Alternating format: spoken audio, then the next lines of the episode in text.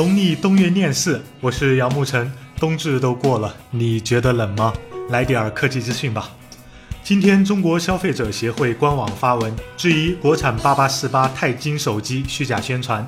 八八四八钛金手机提出的五系钛合金概念，实际材质为市场价六分钱每克的普通工业纯钛或钛合金，绝非稀有贵金属。然后，八八四八通过官微进行了有理有据的狡辩。微博网友曝光了一次小屏旗舰小米 S 的消息，四点六英寸屏幕搭配骁龙八二幺处理器，但从制图的水准来看，应该是造谣，大家散了吧。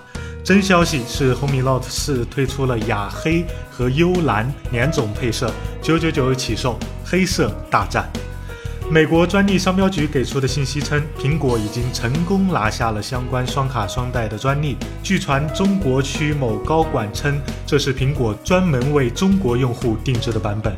但也有另一种可能，在寸土寸金的苹果主板上，苹果最可能通过推动 Apple SIM 技术，不用装卡就能实现双卡双待，岂不美哉？在诺基亚新机亮相 MWC 之际，一款型号为 Nokia Z2 Plus 的新机亮相 Geekbench 4，搭载骁龙八二零四 G 运存，单线程跑分为两千一百五十六，多线程跑分为五千二百一十七。山雨欲来多扯淡，直接亮新机吧！看视频不扫码怎能官升才发？见不见看我，扫不扫看你喽！争取周六我们再聊。